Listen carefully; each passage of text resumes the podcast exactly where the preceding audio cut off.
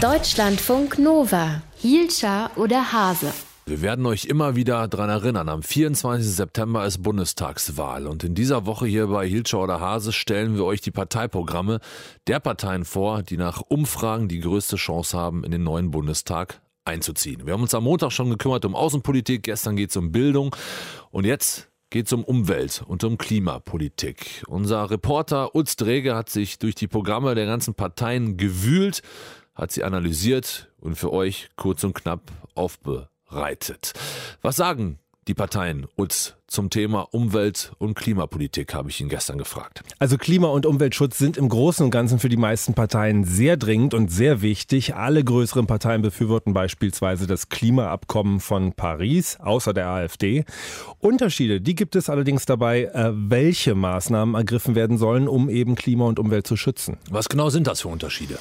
Da geht es vor allem um eine grundsätzliche Denkrichtung. SPD, Grüne und Linke, die scheuen sich generell nicht, den Staat konkret für Umwelt und Klima handeln zu lassen. Also Gesetze sollen Dinge regeln. Die CDU, die AfD und ganz besonders die FDP, die wollen lieber, dass Umwelt- und Klimaschutz mit Hilfe des Marktes geregelt werden. Kannst du das mal konkret machen an einem Beispiel? Da kann man sich zum Beispiel den Klimaschutzplan 2050 vornehmen. Den hat die Große Koalition vor zwei Jahren auf den Weg geschickt. Hintergrund ist das Klima Klimaschutzabkommen von Paris. Wir erinnern uns, globale Erwärmung soll auf deutlich unter zwei Grad gegenüber vor der Industrialisierung gesenkt werden. Ganz genau. Und der Klimaschutzplan, ein Plan, kein Gesetz, der soll den Weg aufzeigen, wie Deutschland als Land bis 2050 einmal weitgehend treibhausgasneutral arbeiten kann.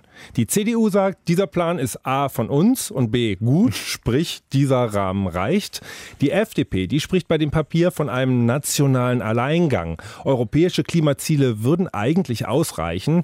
Der deutsche Klimaschutzplan schreibe konkrete Einsparziele vor und gefährde so durch planwirtschaftliche Bevormundung unter anderem den technischen Fortschritt. Die AfD, die sieht allein in dem Klimaschutzabkommen von Paris schon einen massiven Eingriff in Wirtschaft und Gesellschaft und möchte raus aus dem Abkommen und natürlich dann auch aus dem Klimaschutzplan.